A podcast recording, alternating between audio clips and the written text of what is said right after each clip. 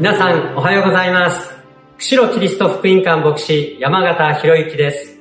今日も皆さんとご一緒にリボーションの恵みを味わってまいりましょう。今日の聖書箇所は、旧約聖書エレミア書33章1節から9節です。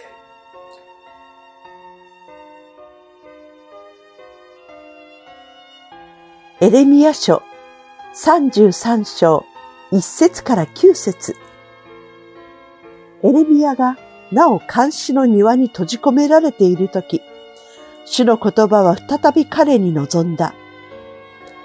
地を作られた主。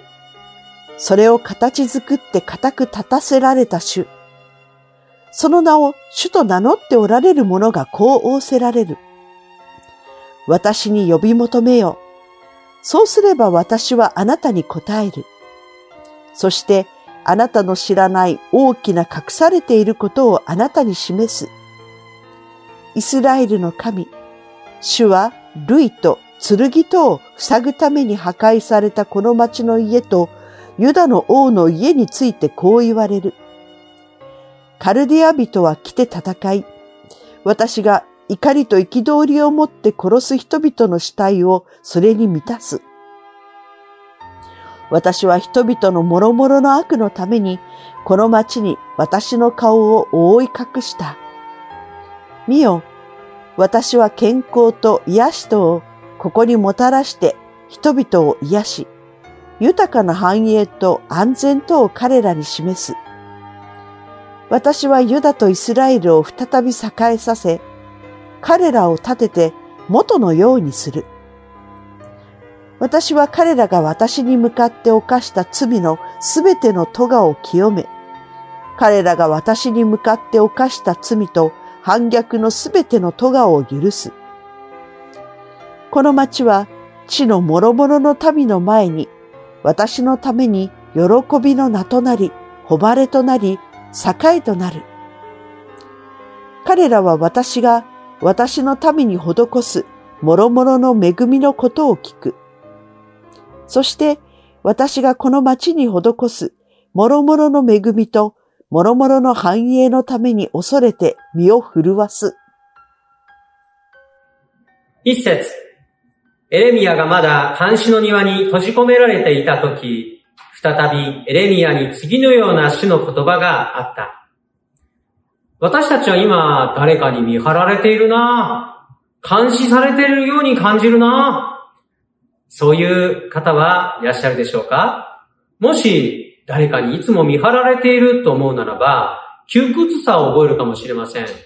家庭の中で、学校の中で、職場の中で、教会の中で、いつも誰かの目が自分を見張っている。で、神様は、監視の庭に文字通り閉じ込められていたエレミアに対して、御言葉を再びかけた。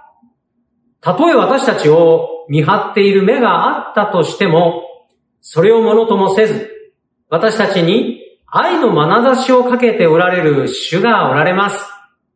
その主が私たちに言葉をかけてくださるのです。私たちは自分を見張って監視してじーっと見ている、そういう人の視線や言葉に一喜一憂するのではなくて、愛の眼差しを持ってご覧になっている。主の言葉に耳を傾けるなら平安が追います。3節私を呼べ。そうすれば私はあなたに答え、あなたが知らない理解を超えた大いなることをあなたに告げよう。私たちは苦難の中で、主イエス様を呼ぶことができます。この方以外に救われるべき名は人間に与えられていません。呼べば必ず答えてくださる。それがイエス様です。私たちが知らない理解を超えた大いなることをイエス様は告げてくださいます。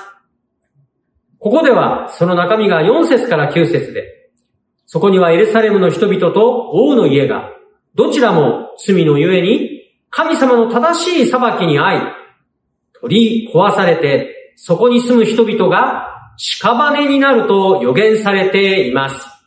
しかしそれが終わりではありません。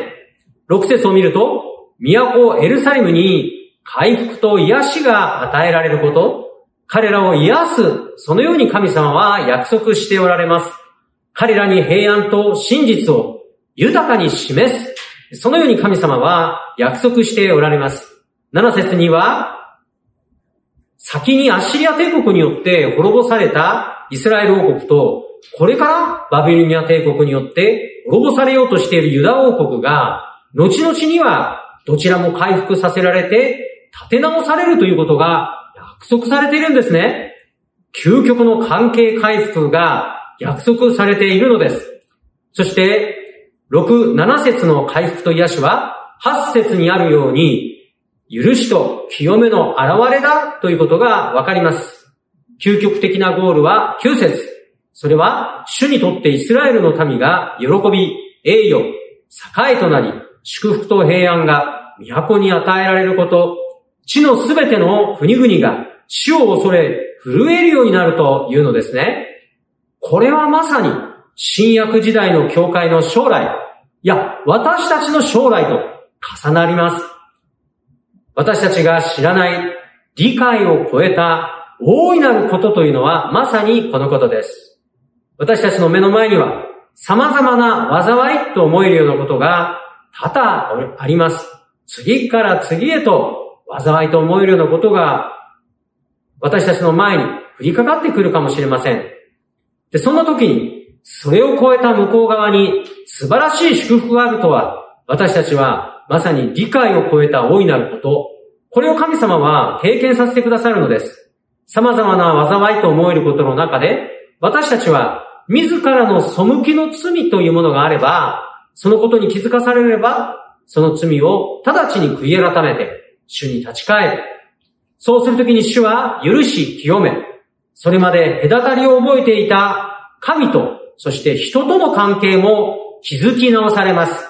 主の喜びの対象とされて、栄誉と栄を受けて、最終的には、その見業を通して主の皆が恐れられるようになるということです。この祝福の約束を握りしめて、今日も歩んで参りましょう。お祈りをいたします。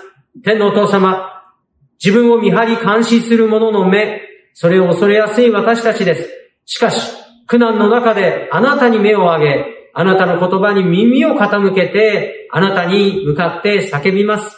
あなたが、私が理解したことのない、経験したことのない、大いなることを最終的には実現してくださるのだということを信じて感謝します。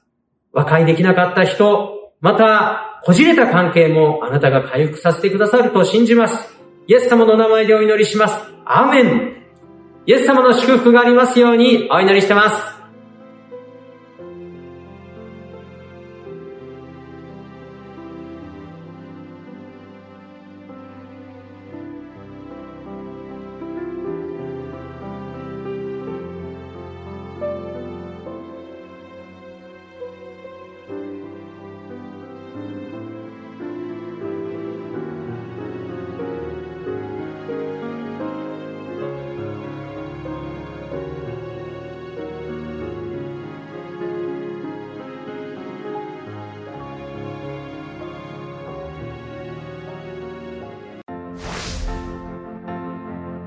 人類史上最高の富豪、長寿、子供、財産、あらゆる幸いを手にし、多くの慈善事業を行った。